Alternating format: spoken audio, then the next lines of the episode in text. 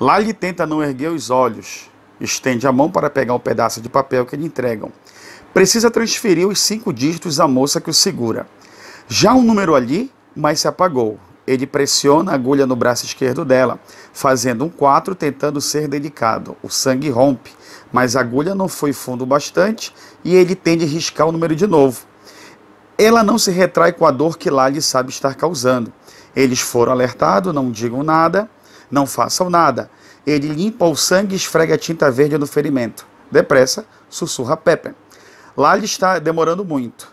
Tatuar braços de homens é uma coisa, machucar o corpo de jovens mulheres é aterrorizante. Esse é o contexto da nossa videodica de hoje, que é o Tatuador de Auschwitz. Se você quiser saber mais sobre esse livro, não saia daí.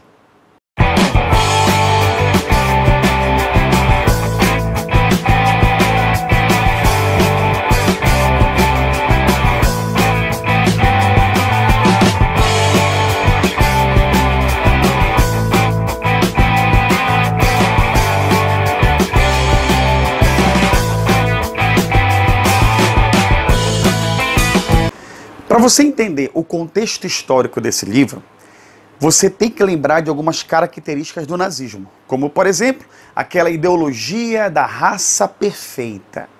Pessoas brancas, cabelos claros, olhos claros, quer dizer, você tem um perfil ariano. E quem não tivesse esse perfil deveria ser eliminado. Dentre eles, judeus, homossexuais.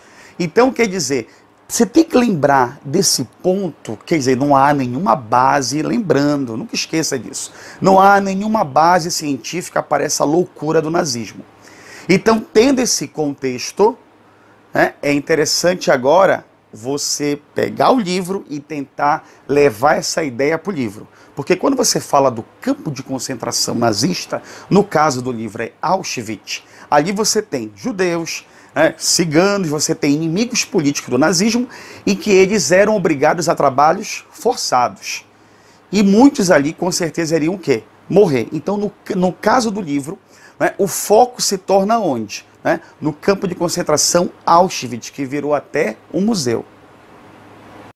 A maioria dos livros que tem como contexto histórico a Segunda Guerra Mundial, nazismo, holocausto, como por exemplo O Menino do Pijama Listrado, a Garota que Roubava Livros, é, O Diário de Anne Frank.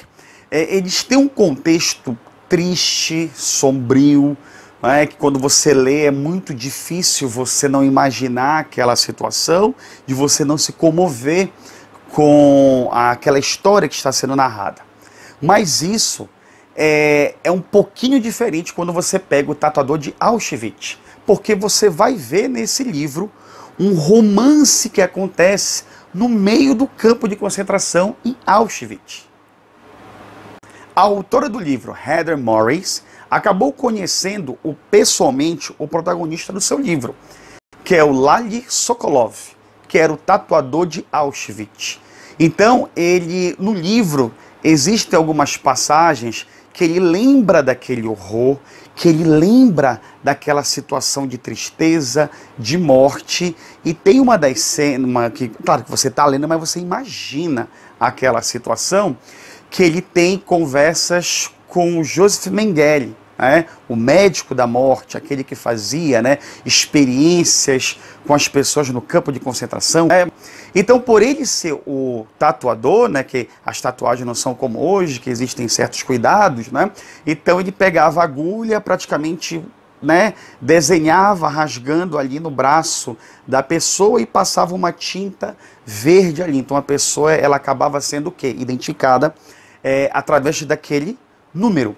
E, e, e, é nesse contexto que ele acaba conhecendo né, Gita, a que vai se tornar. Né, é bom, eu não vou dizer aqui o que, que vai acontecer com eles, mas eu quero que você preste atenção nessa trama que está desenrolando, né, nesse contexto histórico que é o campo de concentração, né, baseado em fatos reais.